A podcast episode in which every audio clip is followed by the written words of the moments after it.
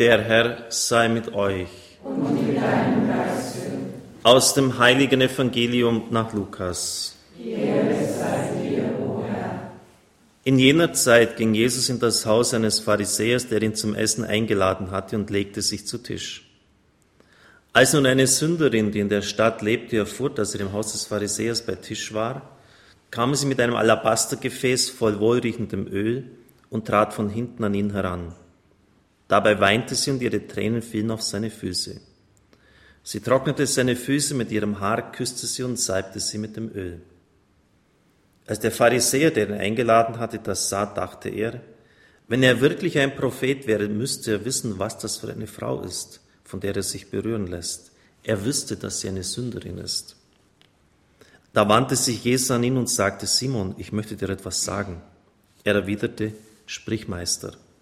Jesus sagte, ein Geldverleiher hatte zwei Schuldner. Der eine war ihm 500 Denare schuldig, der andere 50. Als sie ihre Schulden nicht bezahlen konnten, erließ er sie beiden. Wer von ihnen wird ihn nun mehr lieben? Simon antwortete, ich nehme an, der, dem er mehr erlassen hat. Jesus sagte zu ihm, du hast recht. Dann wandte er sich der Frau zu und sagte zu Simon, siehst du diese Frau hier? Als ich in dein Haus kam, hast du mir kein Wasser zum Waschen der Füße gegeben.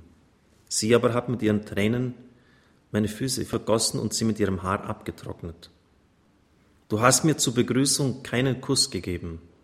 Seit ich aber hier bin, hat sie mir unaufhörlich die Füße geküsst. Du hast mir nicht das Haar mit Öl gesalbt. Sie aber hat mir mit ihrem wohlriechenden Öl die Füße gesalbt. Darum sage ich dir, ihr sind ihre vielen Sünden vergeben, weil sie mir so viel Liebe gezeigt hat. Wem aber nur wenig vergeben wird, der zeigt auch nur wenig Liebe. Dann sagte er zu ihr, deine Sünden sind dir vergeben. Da dachten die anderen Gäste, wer ist das, dass es sogar Sünden vergibt? Er aber sagte zu der Frau, dein Glaube hat dir geholfen, geh in Frieden. Evangelium unseres Herrn Jesus Christus. Lob sei dir, Christus.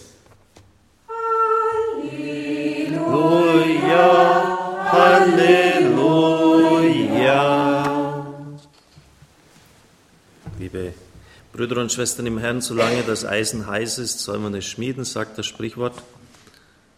Wir haben jetzt am vergangenen Sonntag eine beachtliche Standpunktsendung zum Thema der Anbetung gehabt. Ich habe es als erstes Ziel, das wir auch umsetzen sollen, benannt am Tag der offenen Tür. Und ich glaube, dass wir in dieser Hinsicht schon auch ein bisschen herausgefordert sind. Hier bei uns in der Nähe ist ein buddhistisches Zentrum in traumhafter Lage bei Immenstadt, hoch oben auf dem Berg. Man sieht in die traumhafte Bergwelt hinein. Am kommenden Sonntag ist ein Tag der offenen Tür. Ich möchte auch da mal hinschauen. Man hat dann schon gesehen, da wie so Buddha-Statuen herumstehen, wie Leute meditieren. Und dann hieß es in dieser Anzeige, in diesem Stadtanzeiger, dass jeden Donnerstagabend, ich glaube, eine Stunde Einführung ist und dann eine halbe Stunde praktische Meditation. Ich bin mir sicher, dass das sehr, sehr viele Menschen nutzen werden. Im recht verstandenen Sinn kann das auch, ja, braucht es jetzt nicht nur negativ sein, wenn man es irgendwie auch lernt, in bestimmten Techniken herunterzufahren, loszulassen. Aber dass das natürlich nicht unser Weg ist als Christen, brauche ich wohl nicht eigens betonen. Denn dort brauchen sie keinen Erlöser, dort sind sie selber ihr Erlöser durch Meditation. Und das ist sicher nicht der Weg. Und dann ist der Retter, wir müssen gerettet werden, wir können uns nicht selbst retten, Christus umsonst gekommen. Aber dann natürlich auch gleich die Frage, das kam jetzt auch gestern so bei den Hörergesprächen, wie geht eigentlich Anbetung? Warum bietet es bei uns niemand an? Jetzt sitzen hier 30, mindestens 40 christlich gesinnte Leute hier auf einem Haufen. Und von den Hotels kamen jetzt schon ein paar Mal so Leute, sagten, jetzt wusste ich endlich, jetzt weiß ich endlich, warum ich mich hier so wohlfühle. Die Kraftquelle ist ja hier. Die machen das, bieten es an und es wird dann das Versprechen gegeben, in allen Lebenslagen glücklich sein. Ich frage, ob Sie diesen Scheck einlösen können. Ich glaube es nicht. Und ob es auch das, das Ziel sein soll und muss, darf ich nicht auch mal traurig sein. Nur als Beispiel. Und wenn das Kreuz trägt, dann tut es halt auch manchmal weh. Muss ich es unter jeden Umständen abschütteln. Aber nochmals so jetzt im Zusammenhang mit dieser Frage der Unterlassung. Jeden Donnerstag machen die eine Einführung und praktische Übung.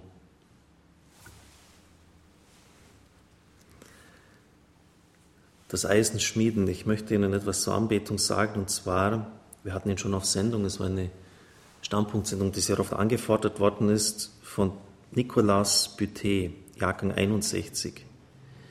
Nach dem Abitur studierte ich Jura und war mit nicht einmal 23 Jahren schon Abgeordneter im Walliser Kantonsparlament.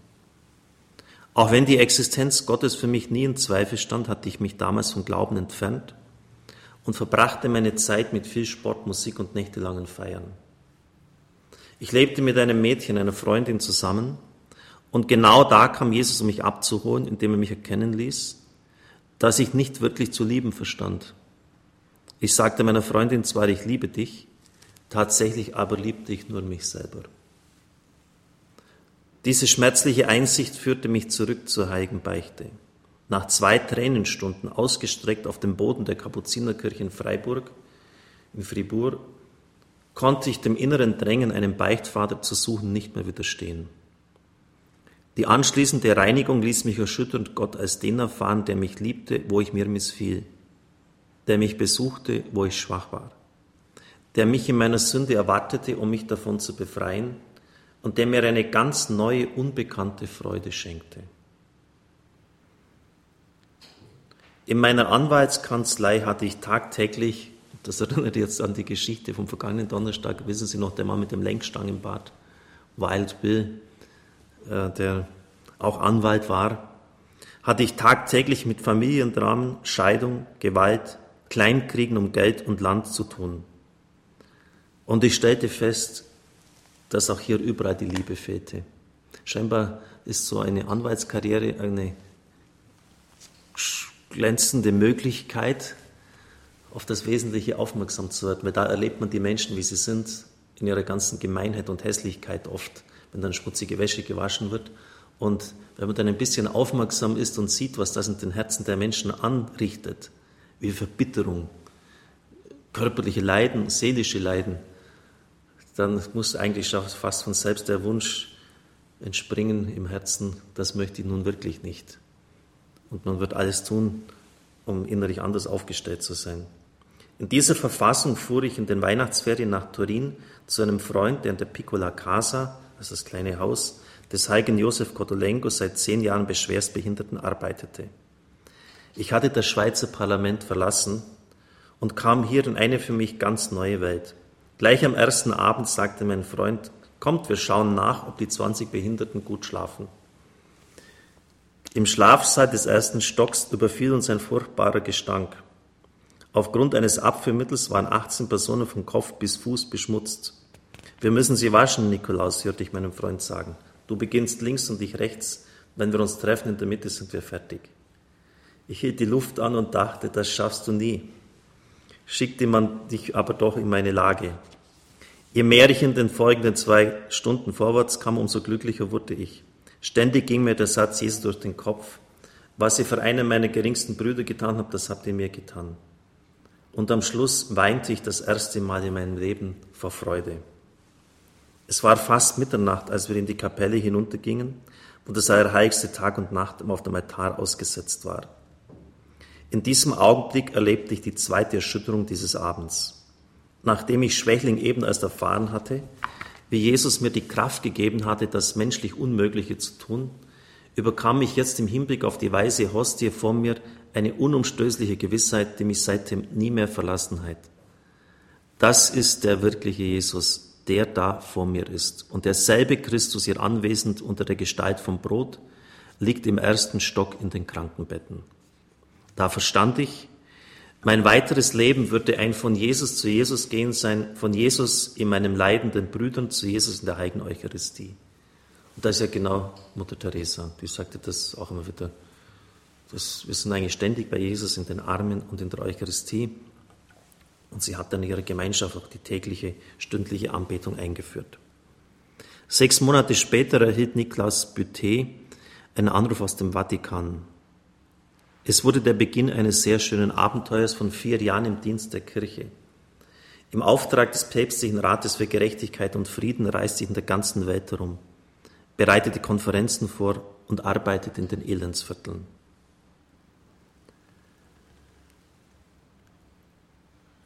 Als ich dann weitere fünf Jahre verlängern sollte, wusste ich, das ist mir zu wenig.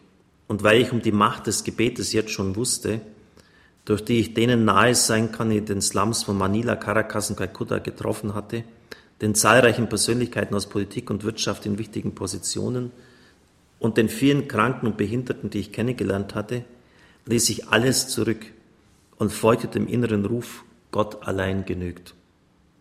Mit kirchlicher Erlaubnis zog sich der 30-Jährige 1992 als Eremit oberhalb von St. Moritz, mondäne Gegend in der Schweiz, ist ein bekanntes Urlaubsort, in die kleine verwaiste Eisiedelei unserer lieben Frau von Skex zurück. Ich stieg die 482 Felsstufen hinauf, um für ein Jahr zu bleiben. Aber es wurden fünf. Viele Stunden am Tag betete ich in der Stille und verbrachte ganze Nächte in der Anbetung. In mir wurde eine wunderbare Vertrautheit mit dem Herrn geboren. Allerdings nicht im Gefühl, sondern im lebendigen Vertrauen. Gott ist liebend da bei mir, er sorgt für mich. Wie konkret durfte ich doch diese liebevolle Nähe und Vorsehung des Herrn erleben. Ich wusste zum Beispiel, dass ich nie etwas zu essen kaufen brauchte. Und dann bringt er ein Beispiel, wie er seit Wochen kein Brot mehr bekommen hat und sagt dem Herrn, könntest du nicht dafür sorgen? Und dann kommt sofort eine Frau und bringt ihm das Brot, weil sie innerlich diesen Impuls gehabt hatte. Wir beide waren zu Tränen gerührt. Eines Tages kam ein Mädchen die Felsentreppen hoch. Sie war sehr traurig, so dass ich sie einlud, sich zu setzen, um sich ein wenig mit mir zu unterhalten. Ich glaube nicht an Gott. Erst später erfuhr ich, dass sie schon fünf Selbstmordversuche hinter sich hatte und an jenem Tag hochgekommen war, um sich von der 135 Meter hohen Felswand hinunterzustürzen. Ich sagte zu ihr, du bist ganz am Ende. Es gibt nur eines, was dich wieder aufrichten kann. Lass dich von Jesus anblicken. Sie erwiderte, ich habe dir doch gesagt, dass ich nicht glaube. Das macht nichts. Gott ist es, der an dich glaubt und das genügt. Du kannst dich von ihm anblicken lassen. Was bedeutet das von sich ihm anblicken lassen? Da erklärte ich, weißt du, ich für meinen Teil verbringe ganze Nächte in Anbetung vor dem Allerheiligsten Sakrament, einer kleinen weißen Hostie, ganz rund. Das ist Jesus, der da ist. Und wenn du willst, kannst du auch so eine Nacht hier verbringen. Sie kam und blieb von 10 Uhr abends bis 6 Uhr in der Früh, den Blick auf das erreichte Sakrament gerichtet, ohne sich zu rühren, die ganze Nacht. So ging es neun Nächte hintereinander. Dann sagte sie, weißt du, ich war so tief gefallen, so tief. Doch als ich ganz am Boden war, fand ich Jesus. Und wie auf einem Trampolin schickte er mich hoch zurück ans Licht. Ich fand mich hässlich und dachte, ich sei eine Null. Doch jetzt weiß ich, es zählt nicht, was ich selber über mich denke und was andere über mich denken, sondern das, was Gott über mich denkt. Ich habe verstanden, dass Jesus mich liebt und dass ich in seinen Augen wertvoll bin. Stell dir vor, dieses winzige Stück Hostie, das ganz Gott ist, hat mich verwandelt.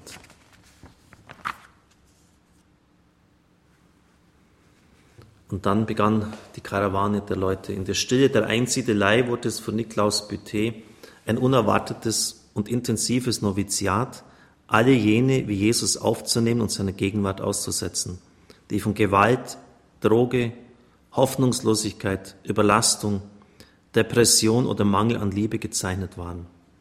Und auch wenn ausgebrannte Politiker oder Großunternehmer Rat und Hilfe suchend kamen, erinnerte er sich daran, was Mutter Therese ihm in Kalkutta über die geistige Armut des Westens erklärt hatte. Die geistige Armut des Westens ist viel tragischer als das materielle Elend hier in Indien. Das müssen wir uns auch gut merken für unser Radio. Gleichzeitig suchten immer mehr Jugendliche diesen stillen Ort auf, um ihren Glauben zu nähren. Es begann mit fünf, bald wurden es hundert. Angezogen von ihrem Elan kamen auch glaubenslose und drogengefährdete Bekannte aus Neugier mit. Immer öfter drängten die Jugendlichen der entstandenen Gebetsgruppen Nikolaus eine Gemeinschaft zu gründen. Erst als der Bischof sagte, dein Platz ist bei Ihnen, du kommst jetzt sofort von diesem Berg herunter. Hierhin ruft dich Gott und nirgendwo sonst, verließ Nikolaus 97 schweren Herzens seine Einsiedelei. Als ich wegging, ließ ich alles zurück, selbst die Nahrungsmittel. Denn ich sagte, irgendwann kehrst du zurück. Doch ich, daraus wurde nichts, ich kehrte nicht mehr zurück. Es entstand die Gemeinschaft, die Bruderschaft Eucharistein, dessen Name sich vom Griechischen ableitet, Danksagen. Und so wird täglich von 5 Uhr bis 22 Uhr das Allerheiligste ausgesetzt. 2003 wurde Nikolaus Büté zum Priester geweiht. Seine bevorzugte Gebetszeit ist aber die Nacht. Ich muss ständig Kontakt mit ihm halten und sozusagen von Angesicht zu Angesicht mit dem sein, der bei mir ist. Ich werde von ihm stets neu befähigt, das zu tun, was ich aus mir selbst niemals kann, so zu lieben wie er. So viele Dinge übersteigen täglich unsere Möglichkeiten, so viele Probleme, die unlösbar für uns sind und so viele Situationen, die wir einfach nicht beeinflussen können. Doch in der Kapelle haben wir einen radikalen Wandel erlebt. Ein sehr eindrückliches Beispiel hierfür war ein Junge, der sich jahrelang Heroin spritzte. Heroin, das sagt man so, ist eigentlich so die Endstation. Äh, also wenn, wenn, wenn man mal zu dieser Droge greift, dann ist eigentlich kein Weg mehr zurückgegeben. Und das, das vernichtet den Körper wirklich, programmiert ihn fast, ich fast sagen, teuflisch um. Eines Tages sagte er zu, hör zu, Nikolaus, ich kann einfach nicht mehr. Heute Nacht haue ich ab und ich organisiere mir Heroin. Ich konnte nur erwidern, schau, ich kann dich nicht zurückhalten, dich hier einsperren oder dir Handschellen anlegen. Aber eines kann ich mit dir tun. Wenn du willst, gehen wir zusammen in der Kapelle, nur wir beide. Und wir bleiben dort, solange du willst. Wir verbrachten die ganze Nacht in der Kapelle. Er kniete, die Finger am Allerheiligsten festgekrallt, nur wenige Zentimeter vom ausgesetzten Allerheiligsten entfernt, während ich weiter hinten zu Jesus flehte. Der Junge weinte, er stöhnte, er streckte sich regelrecht nach dem Herrn aus und er hielt durch. Und nach dieser Nacht war seine Heroinsucht vorbei und er fing ein ganz neues Leben an.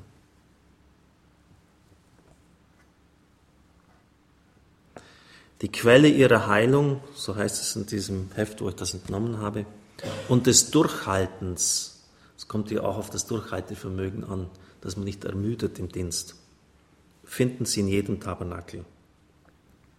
Unsere Gemeinschaft ist zwar nicht überall, sagt Nikolaus, aber die Quelle ihrer Heilung und des Durchhaltens, wie ich schon gesagt habe, finden Sie in jedem Tabernakel.